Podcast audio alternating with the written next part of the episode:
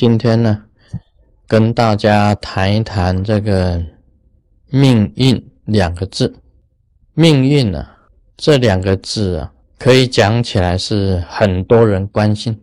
所以有以前呢，有人问我，到底有没有命运？那我的回答是说有，有命运。然后他再问呢，这个到底呀，是真的有吗？那么我就再回答啊，没有，没有命运。那么他第三次他又问了，这个师尊怎么一下子讲有命运，一下子讲没有命运？四个字：法无定法。法是没有定法的，很多事情呢，你仔细想一下，都不是绝对的。这个叫做法无定法。只要是有形象的，都不是绝对的。但是我在回答当中啊，有谈到很重要的一个观念，在一般人的观念之中是有命运的，是有命运，但是在解脱者、开悟者之中是没有命运的。那释迦牟尼佛本身来讲起来啊，他是。啊，没有宿命，没有宿命这回事的，也就是他本身来讲，他是破掉命运的，破除这个命运的，叫人家不要去相信命运的，就是释迦牟尼佛，因为他本身是一个开悟者，不同不同一般的凡夫，凡夫是有命运的，但是在开悟者是没有命运的。这个也可以讲，这个是法无定法，法无定法。好，我们先谈这个有，先谈这个有命运，是不是有命运？是，为什么？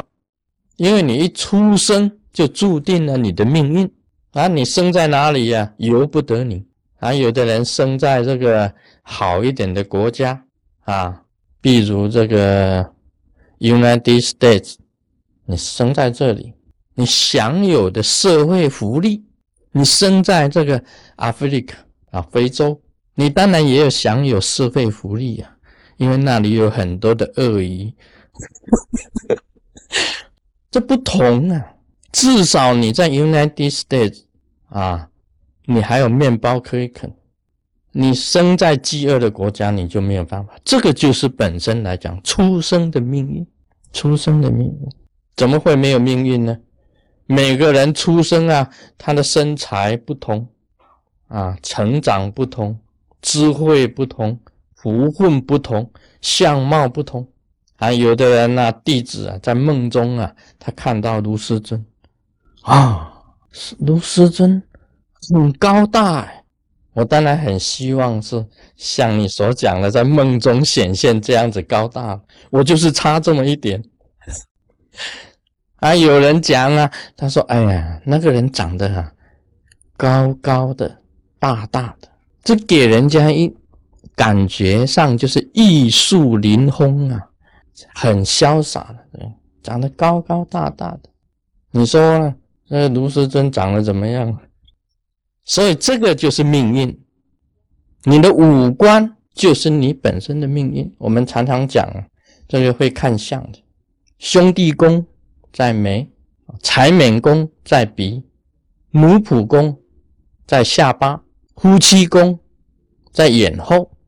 从眼睛呢，可以看出你的智慧；从你的双眼就看出你的智慧；从鼻子就看出你的财财库；长从耳朵就看出你本身的这个啊寿命跟你自己的前世。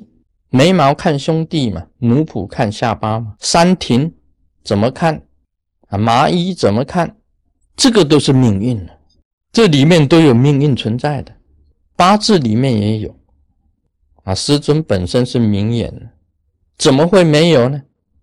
你随便呼一口气出来，只要我一闻到了，我就可以分辨你这个气的清啊跟浊。你自己修行的功夫，你呼出来的气呀，很污浊。这个人思想一定有问题，他很混乱的，他身体的结构啊不清洁的，不干净的，有病的，呼出来的气是清的，他的思想是清明的，思想是本身很正直的、清纯的，身上没有病的，这是看气观气，还可以看光呢。你身上的这个光形，一看就看出来，怎么会没有命运呢？